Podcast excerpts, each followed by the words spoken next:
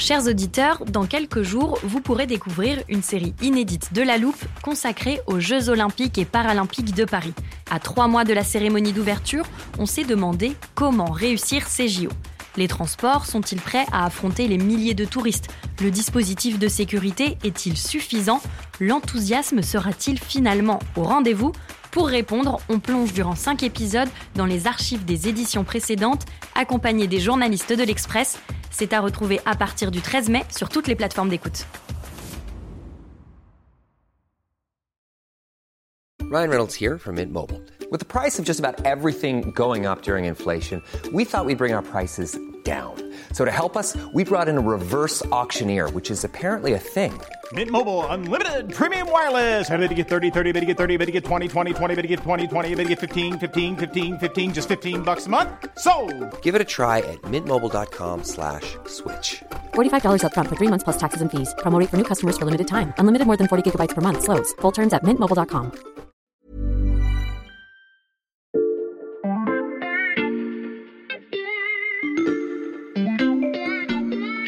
Bonjour, c'est Charlotte Baris. Bienvenue dans La Loupe, le podcast quotidien de l'Express. Allez, venez, on va écouter l'info de plus près. Il y a quelques semaines, vous avez peut-être découvert près de chez vous les panneaux d'entrée de certaines communes retournés. En vous renseignant, vous avez sans doute appris que ce mouvement venait des agriculteurs. L'objectif Interpeller le gouvernement avec un slogan très efficace On marche sur la tête. Au cœur des revendications, il y a notamment les normes qui pèsent sur les producteurs. Le geste est remarqué, pourtant il ne provoque pas beaucoup d'émoi. Mais désormais, vous le savez, les actions des agriculteurs ne sont plus seulement symboliques et elles se multiplient à travers la France. Camions étrangers vidés, autoroutes bloquées, préfectures aspergées de fumier et même une tentative d'assiéger les grandes villes.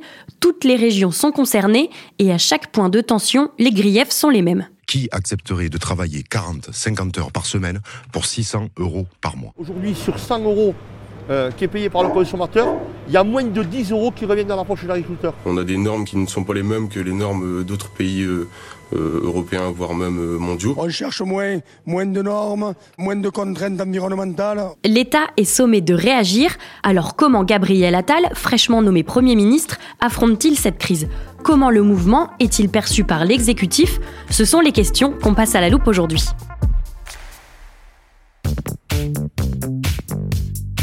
À l'Express, le spécialiste de l'exécutif, c'est Éric Mandonnet, le chef du service politique. Bonjour Éric. Bonjour Charlotte. Alors, aujourd'hui, tu n'es pas venu avec ta Bible du service qui nous permet de raconter l'histoire de la politique française, mais tu aurais pu, parce qu'au sommet de l'État, on pense à un autre mouvement quand on regarde ce qui se passe en ce moment avec les agriculteurs. Oui, on en a parlé plusieurs fois. Il y a un traumatisme, une marque sur euh, le corps et l'esprit d'Emmanuel Macron. C'est euh, la marque Gilet jaune. Euh, C'était fin 2018. C'est le moment, le seul moment où Emmanuel Macron a eu peur. Et donc ça laisse évidemment des traces. Il y a une euh, hantise de revivre évidemment de manière différente ce qui s'est passé à l'époque. Et, dès qu'il y a des petits points communs, par exemple, le décès de cette jeune agricultrice sur un barrage euh, routier, on se rappelle que lors du premier week-end de ce fameux mouvement des Gilets jaunes, il y avait eu aussi une femme renversée par une automobiliste qui voulait forcer un barrage, c'était en Savoie. Et en dehors de cet accident, sur quel point les deux mouvements se ressemblent? D'abord, la colère est née d'une augmentation de taxes sur le carburant. En tout cas, cette augmentation a alimenté la colère. Mhm. Euh, Pour les Gilets jaunes, il s'agissait de, de la taxe carbone. Euh, les agriculteurs, euh, tout s'est concentré autour du gazole non routier. Et la difficulté de répondre de manière ciblée ensuite à une colère diffuse, c'est un point commun. En revanche, là où on remarque une différence entre les agriculteurs et les gilets jaunes, c'est notamment sur la structure du mouvement. Oui, comme euh, disait le capitaine Haddock, c'est exactement la même chose, sauf que c'est exactement le contraire. Donc effectivement, euh, à l'époque euh, des, des Gilets jaunes, il y avait aussi une espèce de hantise d'être désigné comme interlocuteur, ce qui rendait tout dialogue impossible. Dès qu'un membre du gouvernement voulait rencontrer une mini-structure euh, Mm. des Gilets jaunes, on exigeait que la diffusion de cette rencontre rencontre ait lieu en direct sur Facebook parce qu'on pensait que dès qu'une personne devenait interlocutrice du gouvernement, elle n'était plus crédible. Là, la difficulté est haute. Il y a un interlocuteur. Il y a un interlocuteur puissant reconnu, c'est la FNSEA. Le problème, c'est que la FNSEA n'était pas au point de départ de la crise. Mhm. Et donc cela, évidemment, complique, euh, là, mais de manière différente des Gilets jaunes, cela complique la tâche du gouvernement. Autre différence, Eric, dont on a beaucoup entendu parler, c'est la façon dont le mouvement est encadré par les forces de l'ordre. Oui, le ministre de l'Intérieur a changé entre euh, 2018 et aujourd'hui, mais il y a beaucoup plus de différences que le changement de ce simple ministre euh, de l'Intérieur. On se souvient des violences qui avaient vite gagné le mouvement euh, des Gilets jaunes euh, et de la répression qui euh, s'en était suivie. Cette fois-ci, tout le monde a été marqué par les premiers mots de Gérald Darmanin qui, en gros, donnait carte blanche aux agriculteurs pour exprimer leurs revendications. On ne peut pas comparer les choses. Les agriculteurs travaillent et on ne répond pas à la souffrance en envoyant des CRS. Voilà. Il y a eu ensuite une légère correction de tir, mais les forces de l'ordre sont en empathie à l'heure à laquelle on parle, avec un mouvement qui, il faut le dire aussi, est beaucoup moins violent pour le moment que l'a été le mouvement des Gilets jaunes. Et pourquoi cette différence de traitement? La première chose, c'est que les agriculteurs occupent dans l'imaginaire et dans la réalité du pays une place singulière qui fait que le pouvoir ne veut pas et ne peut pas se permettre d'affronter clairement les agriculteurs qui bénéficient d'un soutien très large de la population. Le pays fait bloc derrière ses paysans, pour reprendre le, la formule de Gabriel Attal vendredi dernier. Dans paysans, il y a pays. L'un des objectifs de l'exécutif, c'est d'éviter que cette crise agricole euh, ne vienne annihiler le geste politique euh, d'Emmanuel Macron le changement de gouvernement, ce n'était pas un remaniement, c'est un changement de gouvernement, un nouveau Premier ministre, euh, un nouveau Premier ministre qui marque l'opinion. Ce changement de gouvernement avait des arrière-pensées politiques pour affronter certaines échéances. Il ne faudrait pas que la crise de l'agriculture mette tout ça par terre. De quelles échéances tu veux parler? C'était évidemment l'échéance des européennes qui arrive au mois de juin. Les sondages pour l'instant sont très mauvais pour la majorité euh, présidentielle. Mmh. Emmanuel Macron tient aux européennes. D'abord, ce sont les dernières grandes élections nationales de sa présidence sur un terrain qui est censé être l'un de ses points forts, en tout cas vis-à-vis de son électorat, euh, l'Europe. Et donc, remplacer Borne par Attal, pour faire vite, c'était aussi un moyen de remettre sur son cheval la majorité présidentielle.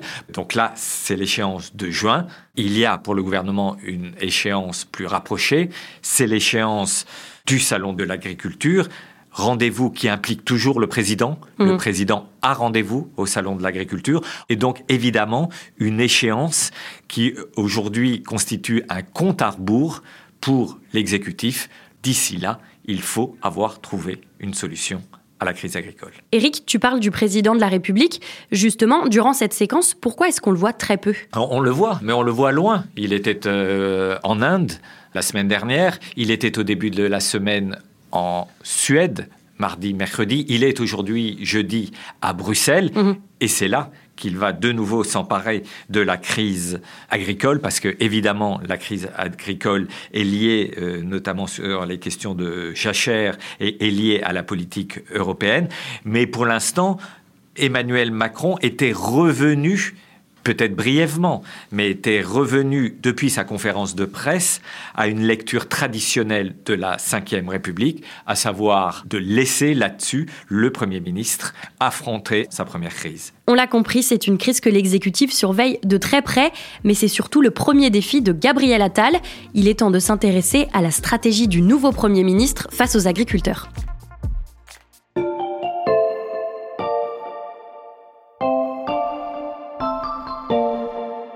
Il y a eu un débat sur le fait que je vienne ce matin parce que une partie de mon équipe me disait T'as ta déclaration de politique générale mardi, il faut que tu restes dans ton bureau à la travailler, etc. Et moi, je leur ai dit Non, je veux aller sur le terrain, même si c'est difficile, même si je me fais engueuler.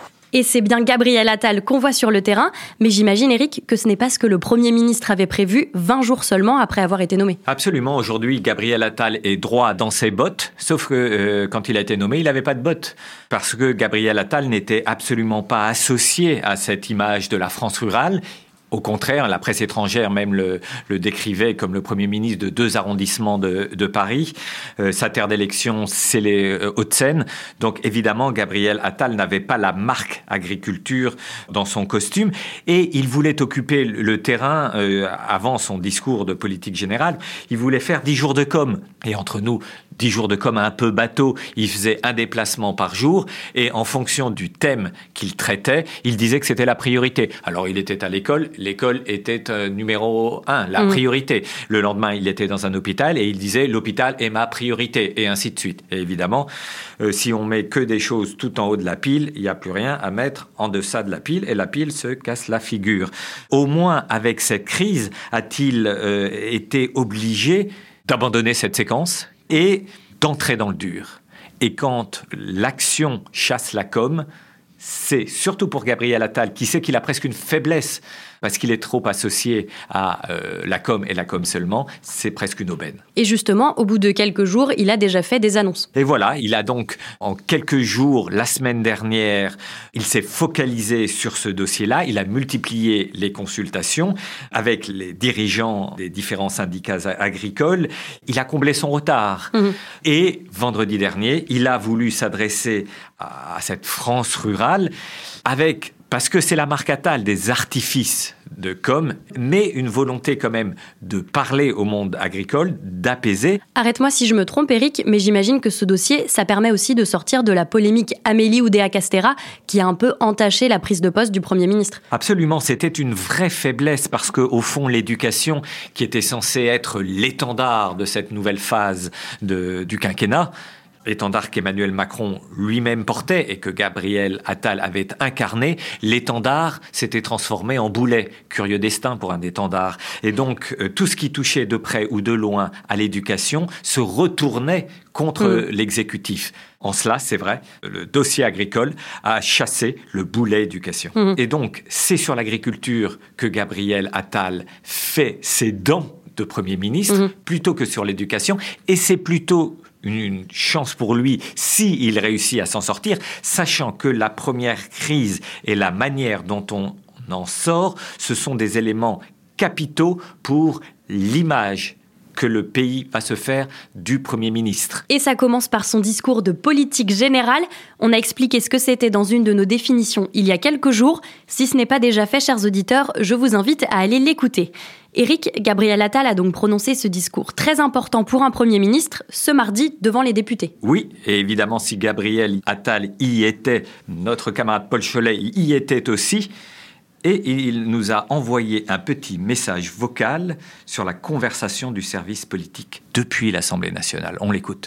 Et eh ben au final c'était assez scolaire euh, ce discours, euh, ton martial, ton assez autoritaire. Bon, dans un sens c'est quand même pas mal dans la lignée euh, du réarmement qu'a promis Emmanuel Macron lors de sa conférence de presse.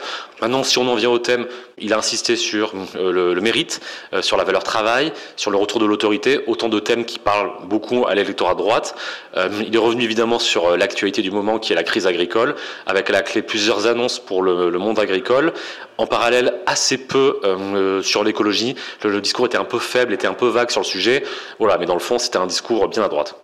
Voilà, le ton euh, est donné devant une assemblée où le camp présidentiel n'a pas davantage qu'avant Attal euh, la majorité absolue. Mmh. La situation politique n'a pas évolué du point de vue de l'arithmétique parlementaire.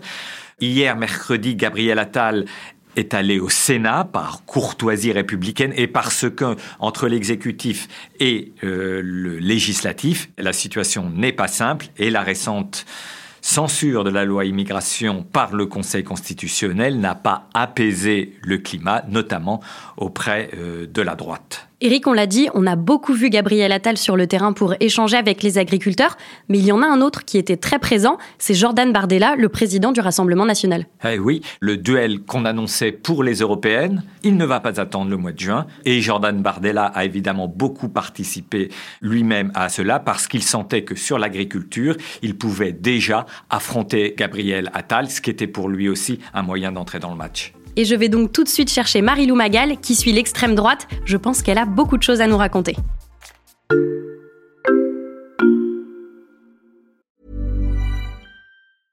Hey, I'm Ryan Reynolds. At Mint Mobile, we like to do the opposite of what Big Wireless does. They charge you a lot, we charge you a little. So naturally, when they announced they'd be raising their prices due to inflation, we decided to deflate our prices due to not hating you.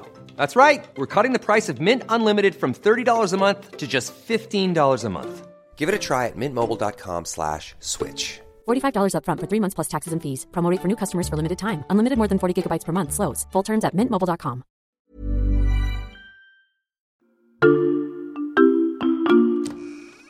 Marilou, je t'en prie, installe-toi. Dans un précédent épisode de La Loupe, tu avais évoqué les points communs entre les profils de Jordan Bardella et Gabriel Attal. Alors, est-ce que sur le sujet de l'agriculture, Jordan Bardella ressemble à Gabriel Attal? Bah, un petit peu, parce que comme Attal, il n'a pas d'ancrage local, il est plutôt euh, chaussures de ville que bottes d'agriculteur. Mmh. Mais comme Attal, il a enfilé ses bottes euh, toutes neuves ces derniers jours, et il s'est rendu sur euh, différentes exploitations agricoles, avec en tête euh, une échéance bien particulière, parce que dans cinq mois, ce sont les élections européennes. Et euh, Jordan Bardella en fait évidemment son objectif électoral. Pour l'instant, il est placé en tête dans les sondages et il espère encore plus euh, jouer la carte de la ruralité et capitaliser sur euh, le malaise agricole. Et dans cette séquence, quels sont les arguments mis en avant par Jordan Bardella? Il n'y a pas vraiment de nouveauté. En fait, il ressort euh, les vieux arguments du parti. Mm. En premier lieu, c'est l'exclusion du secteur agricole des accords de libre-échange signés par l'Union européenne. Euh, il- essaye de, lier évidemment tous les enjeux agricoles à la question de l'Union européenne. Il s'attaque donc aussi à l'élargissement de l'UE à l'Ukraine et, ses conséquences pour les agriculteurs, les conséquences du Green Deal aussi, de ce, ce pacte vert dans lequel on vise euh, la neutralité euh, climatique d'ici à 2050. Et il défend aussi l'exception agriculturelle. C'est une expression qui est employée également par François Ruffin et par LFI. Donc c'est rigolo d'avoir ce parallèle. Tout le RN s'y met. Plusieurs élus, voire la totalité des élus du RN, qui ont modifié leur photo de profil pour euh, l'inverser. Ils l'ont retourné comme euh, les panneaux des villes qu'on avait pu voir. C'est un petit peu démago et c'est euh, du com contre com entre euh, la com du Rassemblement national et celle de Gabriel Attal et du gouvernement. Cette défense de l'agriculture française, est-ce que c'est un thème récent pour le Rassemblement national? Non, non, alors déjà, ça fait plusieurs mois que le RN lorgne un peu sur euh, ses voisins européens, sur les mouvements qu'on a pu voir en Allemagne et aux Pays-Bas, et sur la façon dont leurs alliés euh, sont surfés sur la colère des agriculteurs. Pour eux, c'est un peu un exemple à suivre. Surtout, ça fait euh, plus d'une vingtaine d'années que les agriculteurs ont pris euh, le RN et le FN avant lui en sympathie. On pourrait remonter ça euh, à 2002 quand Jean-Marie Le Pen arrive au second tour de l'élection présidentielle. Et la tendance est solidifiée au fil des crises économiques. C'est lié évidemment au discours anti-mondialisation de Marine Le Pen Mhm. et au sentiment de déclassement social que ressent la profession, qui est très lié à un euroscepticisme qui progresse chez les agriculteurs. Au RN, c'est- il y a deux personnes qui sont euh, en charge de la question.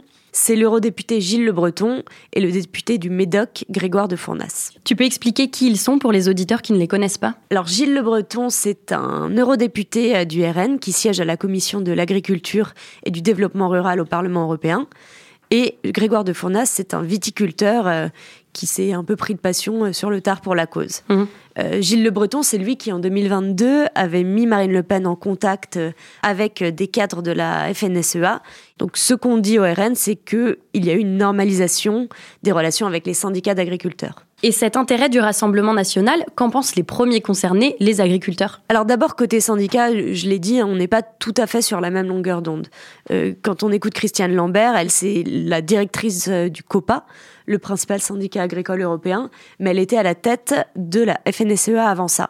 Elle dit que les eurodéputés du RN ne sont pas un bon relais, qu'ils ne produisent pas de rapport, euh, que ce sont pas ceux qu'on voit le plus au Parlement européen, qu'ils n'étaient pas là pour beaucoup de votes. Elle nous dit que là, ils, ils votent sur, ils sont très assidus sur les trois derniers mois parce que c'est euh, une contestation qui monte, mais que c'est euh, très opportuniste. Et elle, elle trouve la ficelle un peu grosse. Aujourd'hui, les agriculteurs sont quand même majoritairement euh, favorables au RN, surtout depuis les élections législatives et que 89 députés euh, RN euh, sont entrés à l'Assemblée, la plupart élus dans des circonscriptions rurales. Mmh. Les agriculteurs estiment que ce sont les députés RN qui portent le mieux leur voix à l'Assemblée, même si tous ne sont pas dupes. Ils estiment que c'est de la récupération. On leur reproche aussi en fait au RN un double discours avec la grande distribution parce que le RN a toujours eu euh, ce discours critique vis-à-vis de la grande distribution et depuis son entrée à l'Assemblée nationale, les liens se font un peu plus euh, nombreux et un peu plus courtois. En fait, on le voit, la perte de confiance des agriculteurs, elle est dirigée contre la classe politique tout entière, contre les responsables mmh. politiques de tous les partis et c'est en ça que la crise est plus difficile à résoudre, premièrement, et c'est en ça aussi que la sortie de crise aura un poids déterminant euh, avant les élections européennes de juin. On y voit plus clair sur les coulisses politiques de la mobilisation des agriculteurs grâce aux explications de Marie-Lou Magal et Éric Mandonnet. Merci beaucoup à tous les deux. Merci. Merci Charlotte. Merci également à Paul Cholet. Tous les articles du service politique sont à lire sur l'express.fr. N'hésitez pas également à vous inscrire à la newsletter 21h politique. Et je vous rappelle, chers auditeurs, que l'abonnement numérique est en ce moment au prix d'un euro les deux premiers mois. Quant à la loupe, c'est un nouvel épisode du lundi au vendredi dès 6h du matin. Alors pour ne rater aucun de nos podcasts, pensez à nous suivre sur votre plateforme d'écoute favorite, par exemple Deezer, Apple Podcast ou Spotify. Cet épisode a été monté par Mathias Pengili et réalisé par Jules Cro. Retrouvez-nous demain pour passer un nouveau sujet à la loupe.